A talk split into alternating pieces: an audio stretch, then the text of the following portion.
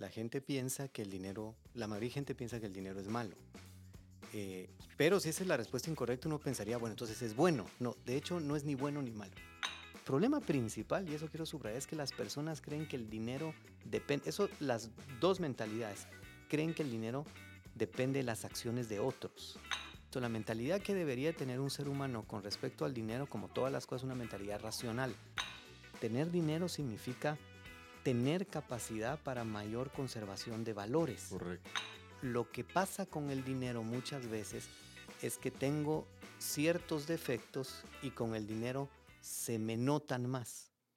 Bienvenidos a Money Coach, un podcast para descubrir la libertad financiera. Aprenderás a hacer dinero y tener el mindset del 1%. Llegó el momento de ejercitar tu mente y crear buenos hábitos financieros. Y así como en los deportes, los negocios y finanzas personales también necesitan de un coach. Conversaré con mentores, money coaches, y juntos lograremos vivir en abundancia y crear riqueza. ¿Aceptas el reto? Yo soy Adrián Lemke y esto es Money Coach. Hola amigos, bienvenidos a Money Coach. Hoy les tengo aquí un invitado súper especial y les quiero contar un poquito. Juan Ignacio Ardón. ¿Cómo estás, Juan Ignacio? Bien, gracias. Bien, gracias aquí por tomar la invitación. Él es eh, mi primer invitado. Quiero contarles un poquito de Juan Ignacio. Juan Ignacio es mi psicólogo. Realmente es alguien que lleva 20 años en esta profesión. Lleva 20 años siendo eh, catedrático en la Universidad Francisco Marroquín, entiendo, ¿verdad? Ha sido conferencista, ha tenido más de 500 a 500 mil conferencias nacionales e internacionales. Eh, él también nos va a contar un poquito de, quién es Juan Ignacio, pero quiero decirles personalmente por qué está acá. Juan Ignacio eh, empezó conmigo hace seis meses y le dio vuelta a mi matrimonio, donde yo tenía una crisis muy fuerte y es impresionante. O sea, ni eh, la gente que me conoce y mis amigos están impresionados de la vuelta que le di a mi matrimonio. Y la verdad es de que esto mucho se lo debo a este señor que nos ha tratado. Eh, se enfoca mucho en lo constructivo. Es una gran persona, tiene un gran corazón. Y, y realmente, si quieren ir con él, ya no pueden porque tiene lista de espera como de seis meses. O sea que yo tuve suerte de entrar por ahí. Pero bienvenido Juan Ignacio. Gracias. Y sí me encantaría ahí que le contes un poquito a la audiencia quién es Juan Ignacio Ordón. Bueno, pues gracias. Pues mira, pues qué honor estar acá contigo. Gracias. Pues bueno, como tú ya bien decías, yo he, sido eh, psicólogo, un psicólogo ya 20 años, psicólogo clínico, también catedrático en la U. Eh, bueno, he sido un psicólogo eh, particular, diría yo, porque me he salido un poquito de los parámetros generales de la psicología en el ámbito Mm, de, del tema eh, clínico, por ejemplo. Eh, de hecho, yo cuando me preguntan a veces qué trabajo, yo les digo que soy un empresario en la psicología. Y eso a veces suena, suena, suena complicado, ¿no? O suena raro, ¿no? Porque eh, se me acusa a veces de que lo que hago es dinero en lugar de ver pacientes. Y, y, ya lo veremos más adelante lo interesante que es esa relación, ¿no? Eh, de hecho, vivo feliz, muy, muy feliz del trabajo que hago porque veo en personas cambios extraordinarios cuando cambian su mentalidad. Es decir, mi trabajo es eh, eh, ayudar a las personas a que ordenen su mente. De hecho, cuando me preguntan en pocas palabras qué hago, yo es como que voy a llegar a tu casa y te dijera, mira, bueno, fíjate que tal cosa no está bien puesta donde, donde conviene. tal vez te gusta ahí, pero no conviene donde está puesta porque va a ser más constructivo y más práctico ponerle en tal lugar. Entonces, lo mismo hago con la mente, es decir, esa analogía, ¿no? Yo lo que hago es que eh, le ordeno a la gente sus carpetitas de la mente y eso empieza a tener resultados extraordinarios en términos de su comportamiento y sobre todo en términos de sus relaciones familiares y de pareja. Me he especializado mucho en la parte de pareja porque creo que es, es un área del ser humano que está bastante, bastante eh, eh, en deuda y que hay mucho, mucho que trabajar y mucho que lograr y cuando hay satisfacción es, es, plena. Bueno, pues muchas gracias. Eso que acabas de decir es parte de lo que yo sentí.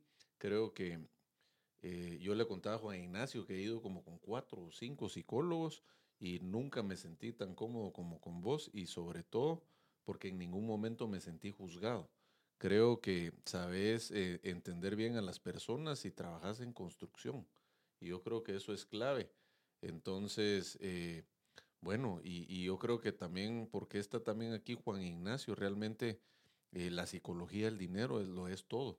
A veces creemos que son las finanzas, las matemáticas, la economía, y claro que es importante, pero como que no, no vemos que la psicología es, es lo, que, lo que hace. Por ejemplo, este programa es mucho de cómo la gente, su mindset, ¿verdad?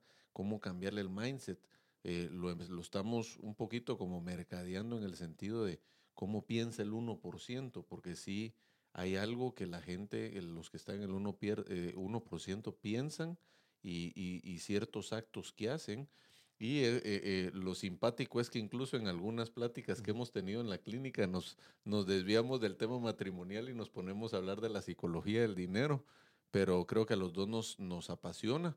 Entonces espero que sea primero de muchos, ¿verdad, Juan Ignacio? Claro, por supuesto. ¿Verdad? Y, y yo lo que hice es un poquito de research de qué es lo que la gente quiere platicar sobre la psicología y, y Juan Ignacio me compartió unas ideas.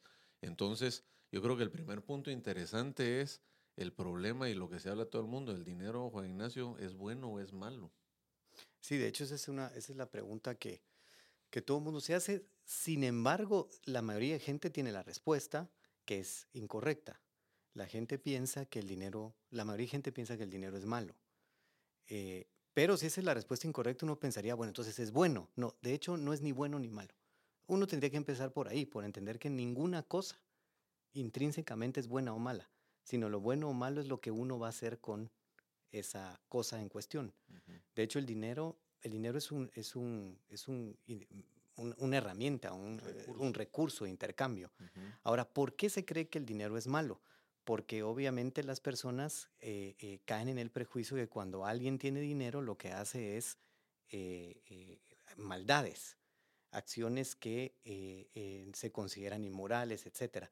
El problema es que eso no es un tema per se del dinero, es un tema de la mentalidad que la persona tiene del dinero. Y cuando dicen maldad, no necesariamente tiene que ser hacer comprar cosas malas, sino que o guardarlo o ponerse psicológicamente eh, eh, inestable o ponerse ansioso, ¿no? A veces una persona se le entrega mucho dinero, de hecho hay estadísticas en los ganadores de la lotería que el 90% grandes fortunas la despilfarra.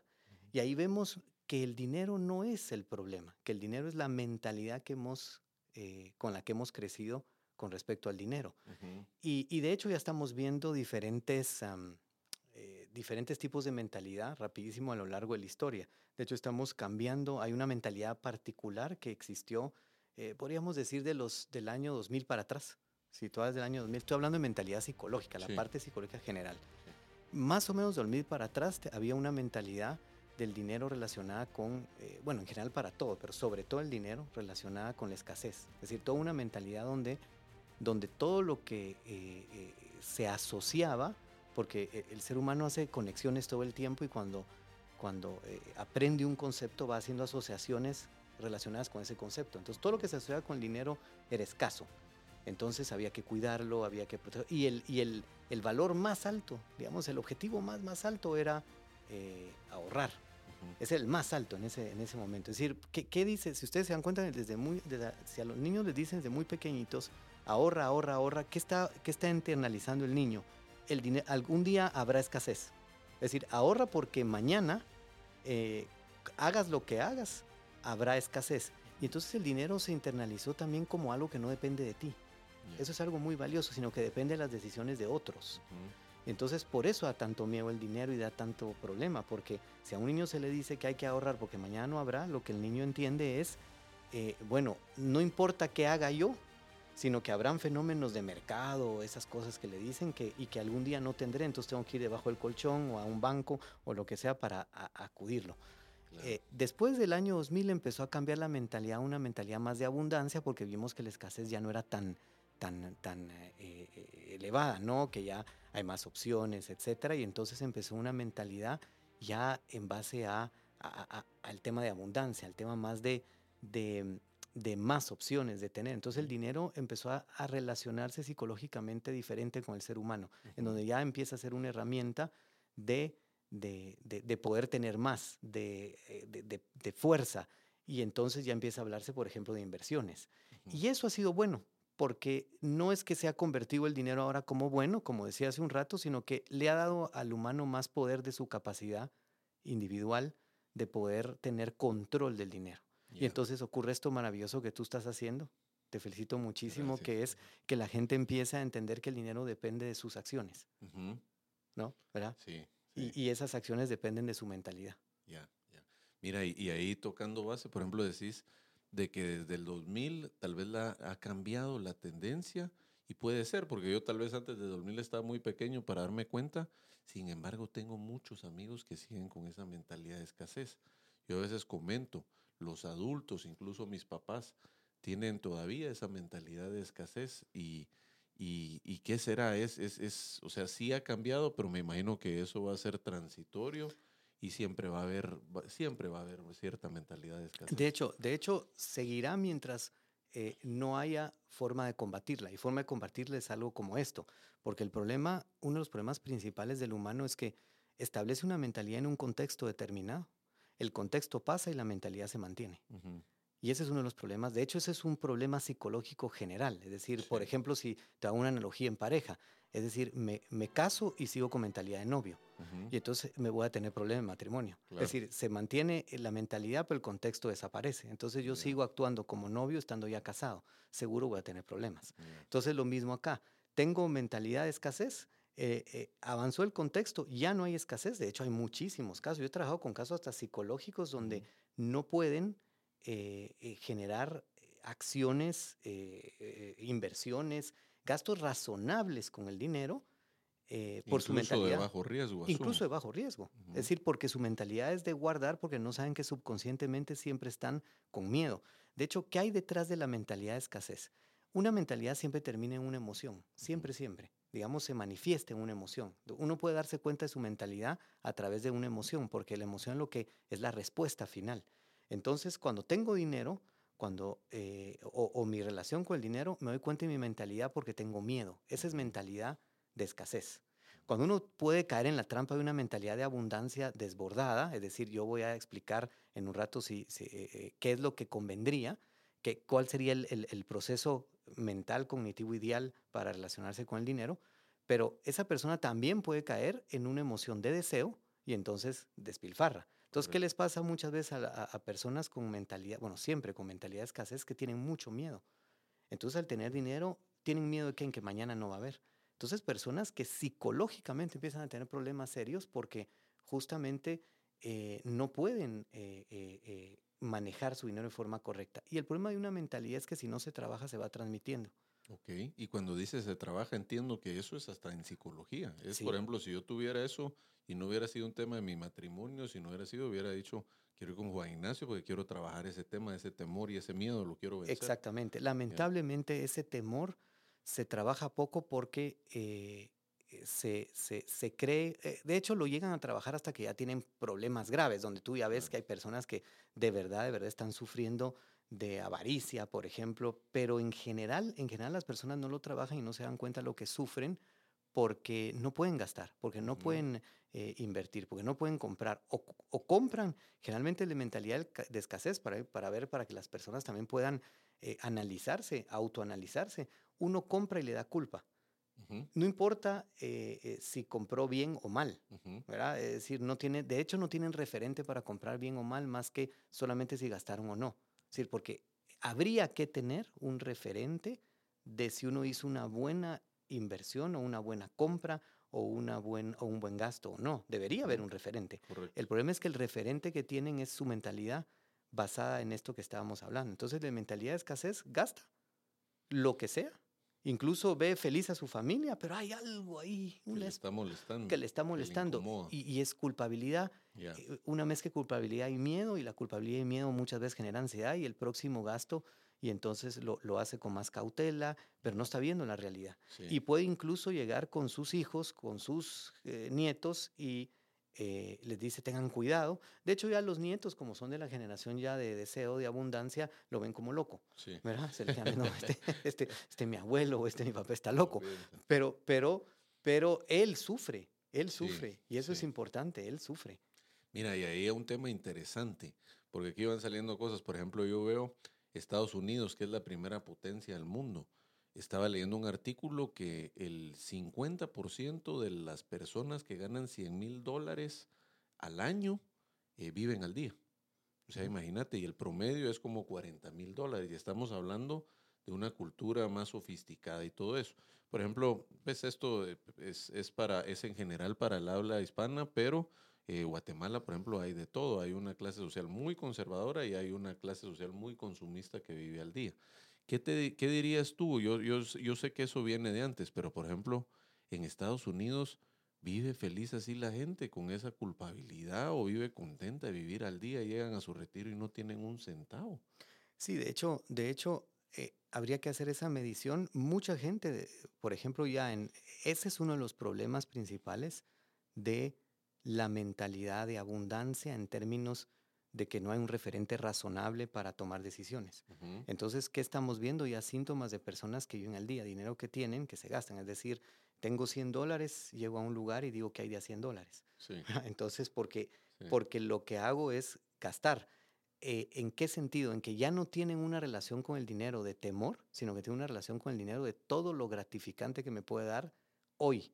Mm. Y entonces, como ya no hay esa mentalidad de, de- de que algún día no habrá, no están pensando en el mañana. Entonces ahí está el defecto fundamental, digamos, a lo que estamos migrando. Por eso es un problema O sea, que no puede ser hasta pendular. para esa sí, gente, para esa gente, no hay un mañana. Es decir, pero, hoy pero, pero ver ¿por qué qué? Pero ¿por qué? ¿Por qué piensan que no hay un mañana? Porque Ujú. la tende- el problema principal, y eso quiero subrayar, es que las personas creen que el dinero depende, eso, las dos mentalidades, creen que el dinero depende de las acciones de otros. Ujú, Voy a explicar. De repente, si yo tengo esa mentalidad que gasto todo el tiempo es porque en el entorno considero, o- o- oigo de inflación, oigo de escasez, pero no me la creo. Porque eh, antes, ¿se acuerdan ustedes? Antes, yo recuerdo que cuando, yo siempre he contado que cuando yo era niño eh, y logré que mi abuela me regalara mi primera consola, me regaló un PlayStation, me acuerdo que me costó tanto que la cuidaba muchísimo y me costó dos navidades un cumpleaños. claro. Es decir, y, y de hecho, eh, claro, y de hecho cuando llegué en Navidad a decirle a mi abuela, eh, eh, que viendo tal vez si lograba sacarle regalo, se acordaba. Ujú, Y, eh, ¿por qué? Pero, pero ¿qué pasaba? ¿Por qué yo no veía a mi abuela como loca? Eh, Era un poquito exagerado a- Sí. ahora que lo veo, pero, pero ¿por qué yo no la veía así? Porque cuando veía mi entorno, mis amigos, etcétera, eh, la, capa, la capacidad de adquisición de una consola no era tan sencilla. Había una, una televisión eh, eh, eh, en la mayoría de las casas, dos o tres, pero no tenías una televisión en tu cuarto, no tenías un iPad, etc. ¿Qué pasa ahora en que como todo el entorno hay muchísimo, entonces la mentalidad es que si pierdo mi iPad, ¿qué pasa? Lo adquiero mañana. Sí. Si, si está aquí a la vuelta. Antes había que pagar eh, en efectivo, eh, tarjeta de crédito, ya empezaba, pero en los últimos años, últimos 20 años, digamos, lo- la capacidad de adquirir a- algún objeto es muy sencillo, algún bien es muy relativamente sencillo. Sí, Entonces la mentalidad ha cambiado de que al final de cuentas no importa si no tengo dinero mañana porque habrá.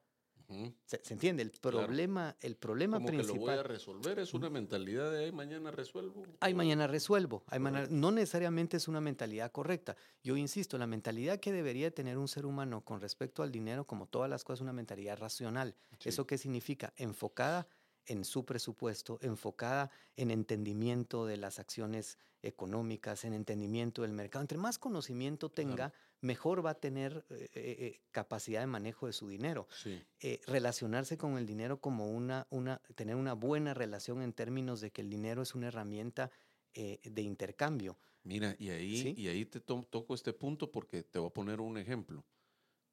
Una razón por la que yo hice el podcast es que a nadie le gusta hablar de dinero. Y, y- y quiero ver un poco la psicología de eso, sobre todo en una cultura. Puede ser un tema de seguridad, puede ser un tema de me estás midiendo que vos ganas 100 y yo 80, puede ser una mentalidad de que el dinero es malo y, Sí. y no debe hablarse. Y, y yo siento que es algo, lógicamente, hay que tener una madurez para hablar del dinero, porque no se trata, mira, yo tengo más, yo tengo menos, etcétera, pero si uno no habla de ese tema, ¿cómo lo va a aprender y cómo va a tener ese sentimiento que a manejar la emoción? Sí. ¿Qué dirías, Juan y, y, ahí es donde está relacionado el tema del dinero como que fuese una, una, una asociación con lo bien eh, o negativa o lo que me van a, cómo me van a, cómo me van a ver. Es decir, el dinero como que reflejase eh, si soy exitoso o no, si soy pilas o no. De hecho, ustedes saben que en psicología hay dos temas principales que al ser humano le cuesta manejar. Los que son los, las consultas clínicas más elevadas en términos de, de problemas. Hay dos temas, dos conceptos, dos acciones humanas que son las más psicológicamente cargadas. El dinero y el sexo. Es decir, e, e, es impresionante que ahí están medio. Es decir, la, gente, uno dice, a la gente le gusta hablar de sexo, pero no tan abiertamente, le gusta hablar del sexo de otros. Correcto. Es decir, pero, sí, sí, sí. Pero, eh, eh, donde suelen más mentir, donde, donde que hemos medido, donde más mienten, donde más ocultan. De hecho, la mayoría de personas con el dinero eh, tiene esa relación de temor de que lo refleja el mismo, de que, ¿por qué? Porque, insisto, el dinero lo ven como algo que tiene que ver con la gente, con los demás. No, tienen, no, no, no han identificado que el dinero es una relación propia. Cada uno debería tener una, una relación con el dinero. relación con el dinero propia. Entonces, ¿qué pasa? Entonces empezarían a dejar de tener temor, fueran más honestos, etcétera. Pero es cierto, la gente le cuesta hablar de dinero porque cree que es automáticamente eh, eh, eh, reflejante de lo que yo soy. ¿verdad? Entonces, por eso es que dicen, ¿verdad? Que es, es, es ah, es imprudente si yo te pregunto cuánto ganás, eh, cuando podría ser un, un, un, resultado de, de, un reflejo positivo. Porque si es mayor al tuyo, pues ¿qué estás haciendo? Muy bien, exactamente, muy bien. Sería inspirador, etcétera. Pero de hecho ahí está la parte psicológica, sino, la parte resolutiva. Si nosotros entendiéramos que el dinero es el resultado de una mentalidad, de una mentalidad adecuada, también se resolvería la envidia. Si yo creo que el dinero es resultado de suerte, de algo social y que, por ejemplo, si te va muy bien es porque seguramente tuviste suerte o a saber qué está pasando. No entiendo que es producto de tus acciones, de tu mentalidad. Entonces lo que hago es tenerte envidia. De hecho, todo lo que la gente cree que es resultado de suerte o de trampa o de eh, genera envidia.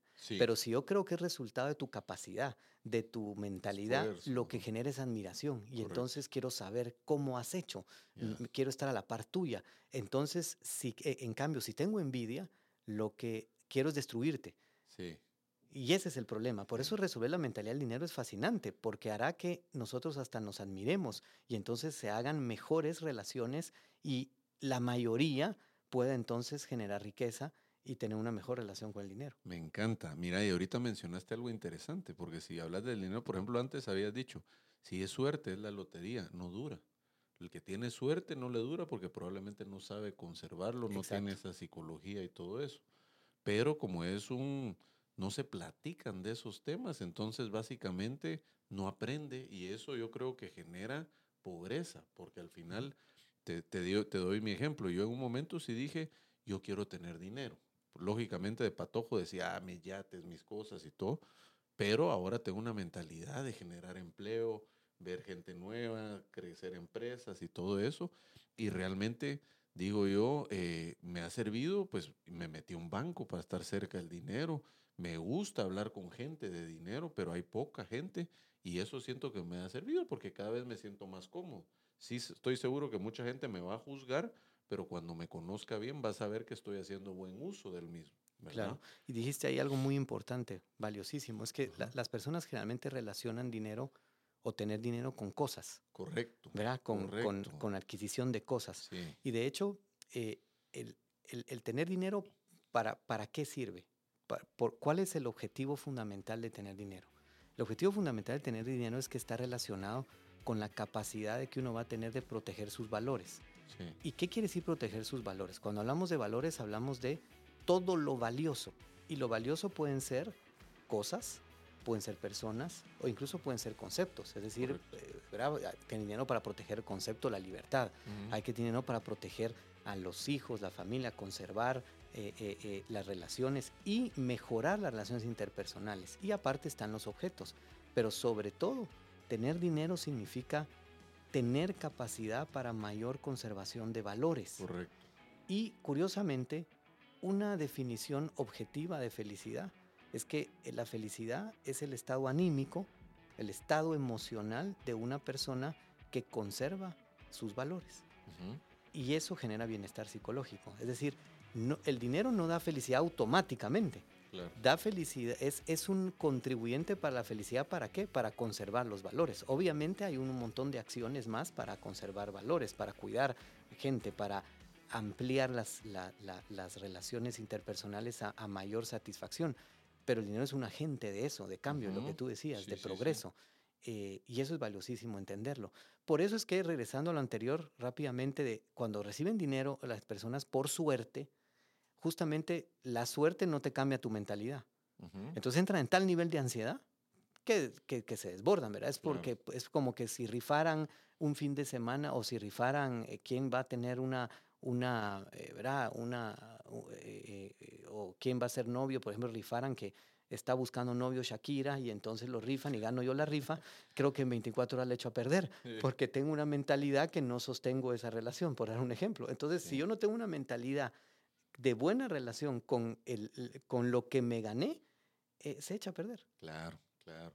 Sí, yo creo que al final lo, puede comparar uno hasta con una relación de pareja y todo, ¿verdad? Es como, como todo lleva su tiempo y cómo uno piensa sobre sí. Por ejemplo, algo que me parece a mí interesante y quiero oír tu opinión en cómo pienso yo es, por ejemplo, cómo se lo transmito a mi equipo, a, mi, a mis empleados, a mis líderes, y etcétera.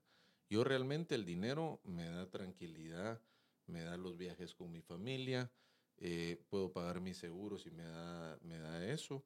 Eh, todo el resto lo reinvierto, lo reinvierto en las empresas. ¿Y cómo se lo transmito yo a la gente? No me lo estoy llevando a comprar mi, avión privado, no estoy en mi yate, estoy poniendo más negocio, estamos contratando más gente, estamos creciendo más, estamos invirtiendo más en mercadeo, están subiendo sus sueldos.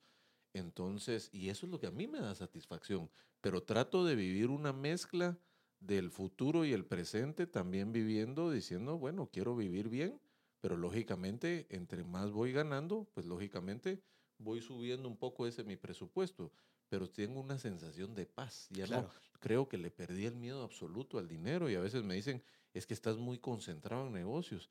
Y, yo sé que si, si, todo se viene al suelo, ya con la capacidad y uno como tiene, lógicamente no va a ser de la noche a la mañana, pero se levanta uno de cierta forma. Entonces creo que ese miedo ya lo, ya lo, ya lo perdí. ¿Cómo, ves esa parte? De hecho, de hecho, el dinero te genera tranquilidad, no por el dinero tal cual, te genera tranquilidad por tu mentalidad te podría generar eh, eh, deseo, te podría generar desborde, te podría generar ansiedad, te genera tranquilidad porque eh, has entendido, has logrado tener una relación con el dinero como un medio, sí. ¿verdad? Como un medio para sostener tus, lo que insisto hace un rato, tus valores, ¿no? Para obtener, y, y, también como un medio, si a ti te gusta ayudar personas, para promover que las personas también generen dinero. Entonces, por eso te genera tranquilidad, porque es un medio que, te, eh, que, que, que a través de tu interpretación conceptual es algo con lo cual te va a dar vida a ti. ¿Se entiende? Es decir, por ejemplo, entonces no le temes. Es como pasaría, por ejemplo, si hacemos una analogía, pasaría, por ejemplo, con un arma. Las personas piensan directamente que un arma es mala o, o, buena. y, e insisto, ninguna cosa es buena o mala por sí misma. Hay personas que un arma en su casa, habría que ver cada contexto, ¿no? les genera tranquilidad. Hay personas que les genera eh, ansiedad, que creen que es peligroso. El problema es que detrás de eso, ¿qué hay? Un tema fundamental en la psicología. Tiene que ver con la autoestima, es decir, tiene que ver con la persona en cómo se considere fuerte o no, capaz, competente o no, de confianza en sí misma, de poder sostener esa herramienta. Ya. ¿Se entiende? Si va a ser un daño o no va a ser un daño, porque todo medio puede ser utilizado para potencializar virtudes o potencializar vicios. Por ejemplo, en la clínica muchas veces, lo he oído muchísimo, muchísimo, que me dicen de, pronto, eh, estadísticamente ha pasado más en, eh, ha pasado también con, con, con, hombres que lo dicen, pero generalmente lo dicen mujeres. Llegan conmigo y me dicen, es que eh, nuestra relación de pareja está, está muy mal. Y, bueno, ¿qué, ¿qué, está pasando? tal cosa y me dice, ¿sabe a partir de cuándo? A partir de que le empezó a ir bien. Mi esposo, a partir de que empezó a tener dinero, se nos acabó todo. Y de pronto hasta me dicen, mire, yo prefiero ser pobre que tener un esposo que a partir es que el dinero es terrible, el dinero lo corrompió, el dinero, etcétera. Y no es el dinero. Y no es el dinero. Y eso, y eso, y es que tal vez es un cambio psicológico que uno tiene que aprender. Pues también humildemente, también te puedo decir, bajo Juan Ignacio, he tenido mis etapas que de repente pego un bonito brinco y se me sube un poco, pero ya estoy consciente que tengo que regresar a la realidad porque es la emoción que me lleva. Exacto. Pero eh, dirías que es un, es, es, es, tampoco es que sea gente mala el que esté haciendo eso, pero su psicología no, no logran manejar ese cambio. ¿Qué será? ¿Es muy rápido? Eh, no, no, de hecho, de hecho el, el, el, problema es que no tienen, no han logrado eh, hacer cambios profundos. De hecho, lo que pasa con el dinero muchas veces es que tengo ciertos defectos y con el dinero se me notan más. Okay. Es decir, el dinero puede ser un potencializador de virtudes o de vicios. Entonces, ¿qué pasa? Eh, lo, piensan, claro, desde como no teníamos dinero, no tenía opciones. Sí.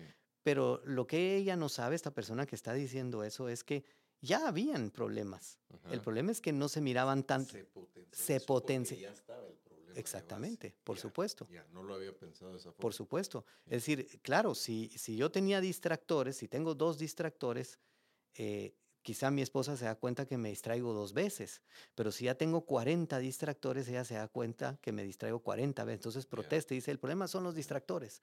El problema es que desde que hay, desde que tiene tanto y puede comprar tanto, ya entonces se distrae más. No, siempre me he distraído. Sí. Lo que pasa es que ya no se da cuenta antes. Sí. Siempre hemos tenido una mala relación.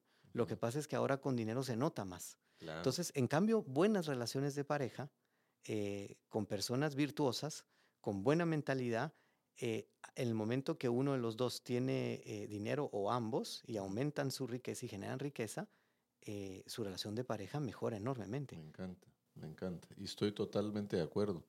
Como vos conoces a mi esposa, es emprendedora. Sí, el lindo, gusto y te juro, es un sentimiento bien bonito cuando ves a, a gente que le estás ayudando a cambiar su vida. eh, gente, creo mucho en el ejemplo, a Juan Ignacio, en, en, en cómo es, es, pues se podría decir la integridad de cuando uno quiere ser un líder, pues tenés que ser el ejemplo en lo que tú exigís. Lo, te lo exigís a ti mismo, en casa y todo eso. Pero me encantó mucho el tema ese de la psicología, porque aunque sea de dinero, lo acabas de relacionar como en el matrimonio, ¿verdad? Que realmente hay, hay problemas de base, pero no tiene nada que ver con el dinero. El dinero solo lo está potencializando. Es más, como a, a gente he visto también historias de dinero, que la pareja viene desde nada, incluso han quebrado y se mantuvieron sólidas y, y la, la mujer o el esposo, quien sea, estuvo ahí a su lado. Y al momento que hicieron el dinero, ¡pum!, los unió más. Claro, Porque dijeron, sin ti no lo hubiera hecho. exactamente. Y ahí, está, es y ahí un se buen refleja su mentalidad, exactamente. Por supuesto, porque el dinero es como poner, de pronto, quizá hay, hay detalles míos que no veo y el dinero es como ponerme un espejo. Sí. Entonces digo, desde que tengo dinero ya me veo gordo. Entonces no quiero tener dinero. Estoy comiendo más. Estoy comiendo más, pero no es verdad. Es decir, lo que pasó es que se me se salieron más mis vicios. Entonces, Sí. por eso es que las personas deben trabajar no solo su psicología del dinero, sino su, su psicología en general. Y, y entonces van a tener una mejor relación con el dinero. Y no solo eso, van a eh, seguro todos, todos, todos, yo hago una apuesta, toda persona saludable llega a la conclusión de que lo mejor que puede hacer en su vida es hacer dinero. ¿Por Sí. qué? Porque hacer dinero le va a permitir el medio para conservar, para eh, adquirir eh, sus valores. Insisto en eso. Y eso es lo que va a ser una de las herramientas enormes para que pueda tener satisfacción psicológica. No es lo único, después habría que saber relacionarlos, saber combinarlos y mantener un montón de otras virtudes, pero eso permite eh, algo maravilloso de punto de inicio. Claro, claro. Claro. Yo, por ejemplo, toco mucho el tema en la psicología del dinero, de que una vez te da, el dinero te da libertad, ¿verdad? Porque no es cuánto dinero, sino si cuánto logras de libertad, porque esa libertad te permite más enfocarte también en tu, en tu salud, en tu ejercicio, etcétera, y te, y te compra ese tiempo. Entonces pongo el ejemplo de que yo en, en mi vida no es que haya hecho todo al mismo tiempo, ya traigo varias cosas de salud, pero realmente cuando puse, pude haber tenido más tiempo libre fue cuando empecé a cuidar más mi salud y, y empecé a reforzar lo que dices, mis valores, etcétera. Eh, Y, eso es lo que yo creo que es la importancia del dinero. Sí, y mira qué, qué maravilloso. Lo, acabas de hablar del concepto, uno de los conceptos más importantes y valiosos, que es el concepto de libertad. De hecho, muchas veces piensan, eh, eh, todo el mundo sabe que cuando uno tiene dinero tiene más libertad, pero ahí están los errores humanos graves. Piensan que entonces el humano tal cual, una mentalidad natural, digamos así, con libertad se va a desbordar. Por eso se promueven eh, hasta sistemas con falta de libertad, porque piensan si doy libertad, y eso no solo pasa en ámbito de sistemas generales, sino también pasa en ámbito de personas eh, reducidos a la, a, la, a la relación de pareja, por ejemplo, ¿verdad? Si tiene libertad, a saber qué va a pasar. Entonces lo que hay que hacer es quitar la libertad, el dinero da libertad, entonces empiezan todos los temores. De hecho, ahí es donde hay que darse cuenta que el dinero es mentalidad. Es decir, la persona debe cambiar su mentalidad y tener una, un buen vínculo con el dinero, porque si no, a pesar de tenerlo y adquirir libertad, se desborda en vicios. Entonces, todo sujeto que cuando adquiere libertad eh, económica y lo utiliza para ser más saludable, para estar más tiempo con los suyos, para tener, eh, eh, hacer, promover que más personas generen riqueza, es su mentalidad, es una mentalidad eh, eh, razonable, una mentalidad virtuosa, dije, podría decir yo. Eh, y el dinero solo la reflejó. Y entonces esa es la mentalidad que hay que promover. Y, y, ese es un buen punto, porque la gente, yo creo que es una, una buena pregunta. ¿Qué pasos debe tomar alguien que tiene el, el miedo de escasez, el, el, el temor a, a, vivir infeliz por no tener los medios? Yo estoy entendiendo la psicología. Y, y, yo diría ir con un psicólogo es una, es una importante. Y también yo algo que recomiendo es y la escasez también es tan dura, ¿va, Juan Ignacio? Porque al final uno siempre anda buscando qué es lo más barato y no es lo que más valor nos da, ¿verdad? Entonces yo, yo dije, yo quiero ir con Juan Ignacio porque es el mejor, ¿verdad? Y, y, no estaba pensando en me va a costar esto y esto. Y veo el resultado, me explico. Pero también Mucha gente dice, no, es que yo solo puedo pagar 200 quetzales o, o, o 20 dólares, etcétera. Y realmente también es bien delicado, porque si alguien se está entregando a escuchar a alguien que no es profesional, le puede hacer daño, ya sea en, en, en dinero, en matrimonio, etcétera. Pero ¿cuál dirías tú cuál sí, de hecho, el mejor paso de, de hecho, yo, siempre digo, uno, uno es quien es y, y de quién se asesora. Uno no se imagina lo que genera la asesoría. ¿Por qué? Porque el asesor extiende en el asesorado, que a veces está en una posición de debilidad, su mentalidad. Entonces uno a veces no sabe que puede, yo puedo llegar y asesorarme de una persona. Por ejemplo, puede pasarme que quiero asesorarme financieramente o, un apoyo financiero en, mi empresa o en mis finanzas personales. Y voy con un asesor que le tiene, tiene una relación de escasez con el dinero, ¿no? Y entonces, ¿qué pasa? Eh, eh, me vuelve también temeroso a mis acciones, etcétera. Entonces, uno de los pasos que uno podría hacer es primero uno debería identificar cuál es mi relación con el dinero. ¿Qué, qué, y, es fácil identificar porque uno lo identifica a través de la respuesta emocional. Sí. Que verá, me estoy desbordando. Y entonces uno ve después sus acciones también. Cuando tengo dinero, ¿qué hago? Siento culpa, etcétera.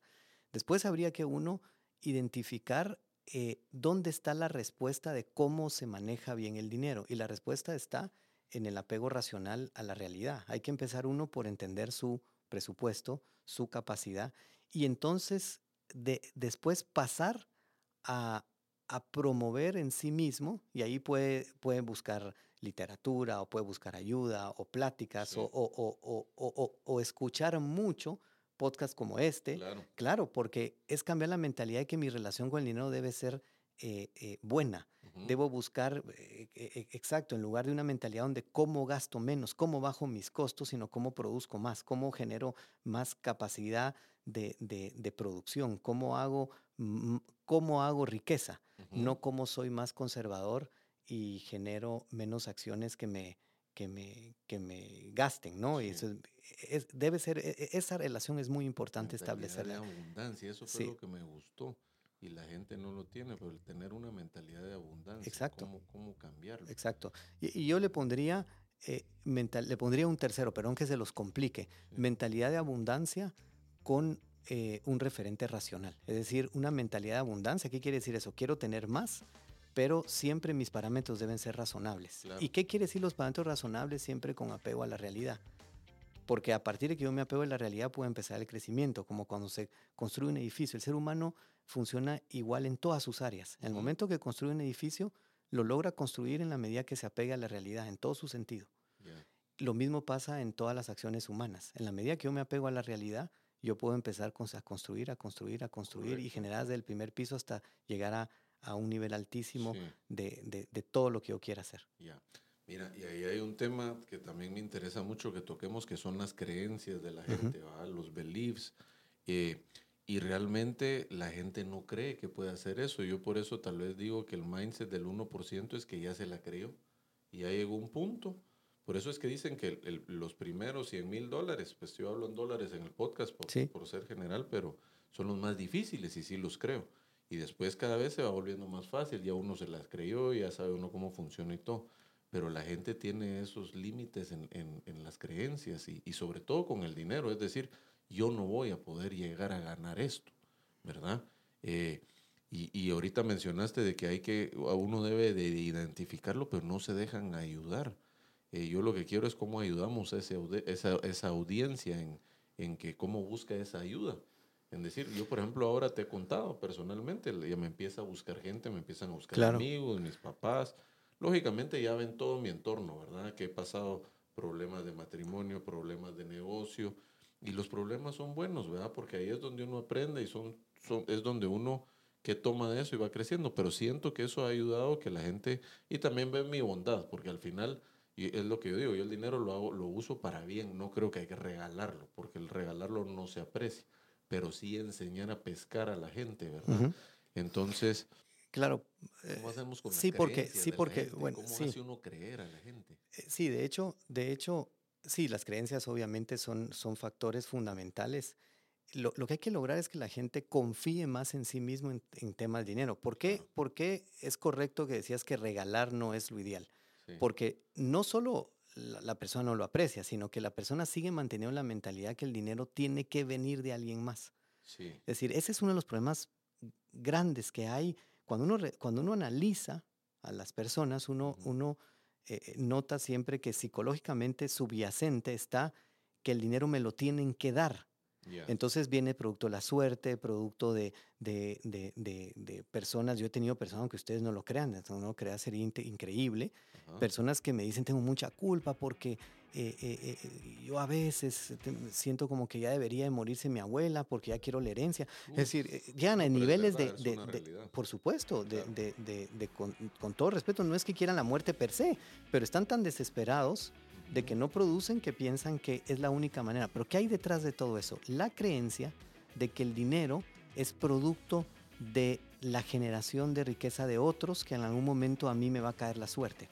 Ya, o sea, la gente tiene la mentalidad de que va a ser una suerte esperar a que me caiga, no muy bien, Muy bien, no tiene la mentalidad de que el dinero es producto del esfuerzo eh, y de una mentalidad eh, de, de, de, de, empujar, de progresiva, de adquirir tres, tres factores fundamentales. Primero, eh, un esfuerzo personal. Segundo, una mentalidad correcta. Y tercero, la búsqueda de conocimiento. Y eso es sí. algo valiosísimo. El conocimiento, el dejarse asesorar de cómo hacer para manejar el dinero, conocimiento de cómo otros, como tu persona, han logrado generar eso, uh -huh. es, ese, ese proceso para que entonces dejarse asesorar de personas que conocen. De hecho, ese es el conocimiento, conocer sobre el proceso para poder mantener eh, eh, eh, el dinero, el conservarlo y el reproducirlo. Y eso es sí. valiosísimo que las personas se dejen asesorar. Pero con respecto a la creencia, subrayo de empezar a resolver lo más importante que es creer que el dinero no es producto de mi capacidad, Correcto. sino que depende de factores de suerte. Por eso también hay personas, ahora en, en, en gente con mentalidad de deseo, jóvenes, uh -huh. ellos piensan que solo van a hacer A, B y que va a haber riqueza.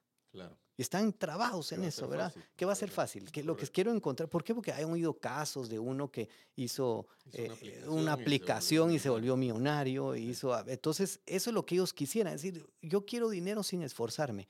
Eh, pero ¿qué hay detrás de eso? Esforzarme poco. ¿Por qué? Porque son los otros que me lo tienen que dar. Entonces, hay que salir de esa creencia, de la creencia de que el dinero pertenece al esfuerzo de otros o a la a, o a la bondad de otros yeah. o a la herencia de otros. Y eso es un poco a la gente que trabaja para empresas que creen que es esa mentalidad que depende que el jefe le pague o que la empresa muy bien, le pague. Muy bien. Y no Tal vez ahorita estoy tratando de hacer un match de esa abundancia que, que el dinero lo va a traer uno, depende de lo que quiera hacer. Exactamente, exactamente. De, hecho, de hecho, depende de uno por qué, en qué sentido. Y, y ahí concluyo. El dinero, el dinero es el, el medio que representa un valor. Es decir, ¿qué quiero decir, es, ¿qué quiero decir con ello? Yo voy a recibir dinero de tu parte en la medida que yo soy valioso para ti. ¿Sí? Si yo vengo y tú te sentás conmigo en la clínica y veo tu caso, mi pregunta fundamental es, ¿cómo le genero valor a Adrián? Correcto. Es decir, ¿qué es lo que Adrián quiere resolver? Él quiere resolver ABC. En la medida que yo me enfoque y me esfuerce en entender cómo funciona la mente de Adrián, cómo funciona su problema y cuáles son las soluciones y lo ayude a resolver, yo genero valor. Y entonces al generar valor no solo genero dinero, genero también algo que para mí, lo digo en serio, es más importante, es tu admiración y tu aprecio. Pero genero también dinero. Entonces uno debe preguntarse, ¿qué valor quiero generar? ¿Quién soy yo? ¿En dónde soy valioso? ¿Cuáles son mis capacidades? Porque si la gente le apunta a su valor, a lo que son capaces, a lo que son valiosos, y lo ponen en el mercado de forma eficiente, van a haber resultados. Exactamente. Y entonces es una pregunta fundamental que hay, que hay que lograr. ¿En qué soy yo valioso? ¿En qué me considero que soy capaz de poner eh, eh, eh, en juego en el mercado, con la gente, y entonces se va a sorprender porque el proceso que le sigue causal va a ser generar riqueza. Claro, claro.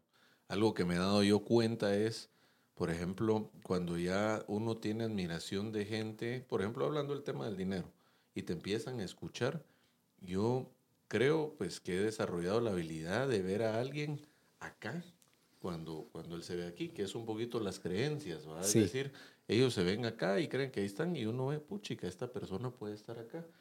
Y en un momento lo llegan a escuchar.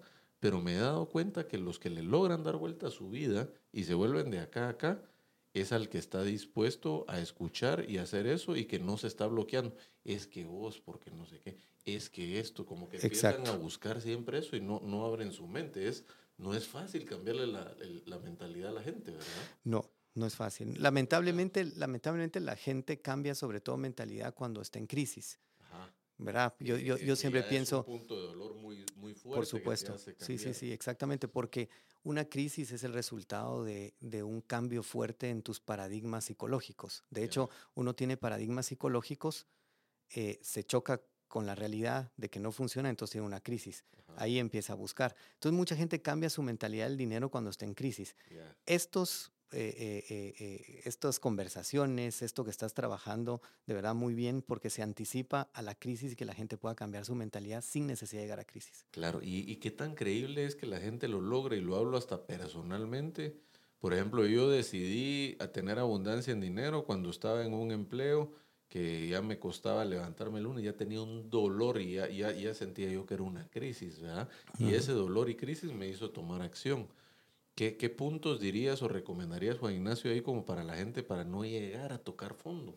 La mayoría de gente que lo busca uno toca fondo. ¿verdad? Sí, sí, sí. De hecho, que, de hecho, creo que la recomendación va más de este lado, ¿no? Es decir, esto que, por ejemplo, estás promoviendo es, es exactamente lo que hace que personas no lleguen a la crisis, porque a veces pueden pensar, se me avecina una tormenta, ya es antes de la crisis, o escuchan este tipo de conversaciones, este tipo de, de, cambios en otras personas, y entonces pueden pensar, ¿por qué tengo que llegar hasta eso?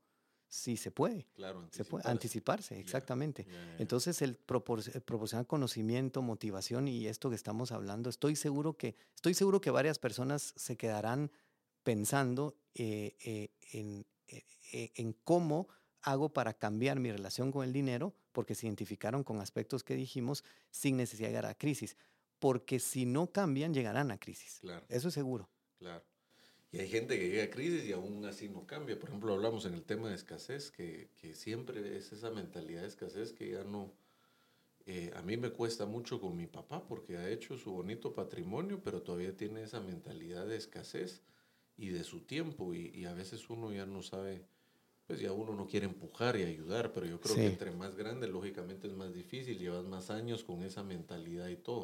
Con este programa eh, yo creo que podemos ayudar a la gente.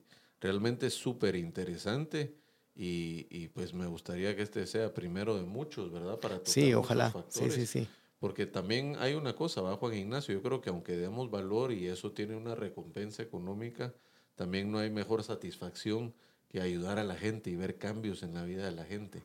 Eso es súper fulfilling, vamos, es, es, sí, sí. llena mucho. Y sobre, y sobre todo cuando sabes que seguramente te ha de pasar en términos eh, eh, de, del dinero, por ejemplo, que tú puedes observar a alguien que, por ejemplo, ves, ves mi caso, por ejemplo, te digo, mira, yo tengo problemas económicos y tú dices, pero, pero ¿cómo puede ser si este, si este sujeto es bueno en lo que hace, etcétera? Y entonces te, sabes que hay un proceso para ayudar a la persona o que la persona podría hacer dinero, que no hay, una, no hay un impedimento real más que su mentalidad. Lo mismo va pasando en todo ámbito psicológico, es decir, uno ve personas y ve que están trabadas en algo y uno sabe perfectamente que si ordenaran su mente, si tuvieran eh, una mentalidad diferente, eh, estuvieran muchísimo mejor. Y, eso no se lo, a veces no, ni siquiera se lo imaginan, ni siquiera se lo imaginan, que, que es un tema más de, de su mindset, ¿verdad? más un tema psicológico que un tema real. Y uno de los errores, yo siempre digo, un humano no está condenado cuando se equivoca. Está condenado cuando se equivoca y racionaliza sus errores. ¿Qué quiere decir eso? Donde encuentra justificaciones eh, de por qué no fue un error o por qué la vida es así. Entonces, eso también sería una buena recomendación, que identifiquemos las justificaciones, como por ejemplo, cuando hice una compra totalmente irracional y digo, yo me lo merezco. Para eso se trabaja, ¿verdad? Así, eh, identifiquemos eso también y uno debiera parar y decirse, bueno, voy a, voy a empezar por ya no mentirme, ¿no? Porque ahí ese es un buen comienzo. Cuando uno dice, porque todo el tiempo estamos haciendo eso, ¿no? Eh, ¿verdad? Se me perdió dinero, pero digo, bueno, yo no voy a ser ambicioso. Mi apego al dinero es, e, e, es, es, saludable, entonces no me importa.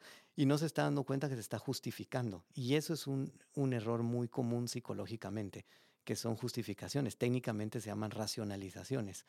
Uso mi razón para justificar un error, en lugar de usar mi razón para actuar correctamente. Ya, y ese yo creo que va a ser un tema eh, de un podcast completo, que es la gente que piensa de los errores en cuanto al dinero creen que los errores son malos y esa es una limitante para crecer esa abundancia. Sí, sí, sí. Pero de hecho, el error per se es que ahí está el punto crucial. El error va a ser bueno o malo dependiendo tu mentalidad. Es lo mismo que tú decías hace un rato de los problemas. El problema per se no va a ser ni bueno ni malo porque depende del sujeto que lo interpreta.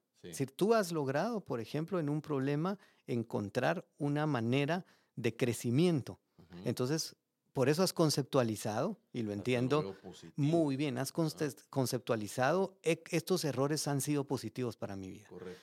Pero muchas personas el error es su fatalidad, es decir, es, es eh, o el problema, es, o, o, piensan esto eh, fue terrible, porque el error, obviamente los problemas van a generar consecuencias y muchas veces consecuencias negativas, pero depende del sujeto de cómo trabaje, cómo analice, cómo responda ante esas consecuencias que va a sacar vida ahí o no. Ok. Entonces, eso es importante, eh, y, insisto, obviamente Obviamente habrá otras opiniones, yo soy psicólogo, pero yo voy a insistir que todo está en la psicología, ¿no? Totalmente, ¿no? y, sí, y sí lo está, ¿verdad? Y sí lo está, es la mente del ser yo creo que, gracias Juan Ignacio, súper interesante, yo creo que tenemos horas de plática, ojalá saquemos varios podcasts, ¿verdad? Y aquí a quienes nos están escuchando, pues esperamos haber dado mucho valor. Siempre son agradecidos los comentarios y todo para ver qué, quieren que profundicemos más y todo. Pero gracias por acompañarnos en Money Coach y este ha sido un gran episodio. Gracias. Y hasta aquí llegó el entreno de hoy. Nos vemos en el siguiente episodio de Money Coach, tu podcast para que encontremos la libertad financiera, hacer dinero y que tengas el mindset del 1%. No olvides compartir este episodio con personas que quieran vivir en abundancia y crear riqueza. Suscríbete hoy a YouTube, Spotify o en tu aplicación favorita de podcast. Y activa la campanita para que te avise cuando tengamos un episodio nuevo. Sígueme en todas mis redes sociales como arroba Adrián Lemke. O visita la página web adrianlemke.com. Hasta el próximo episodio.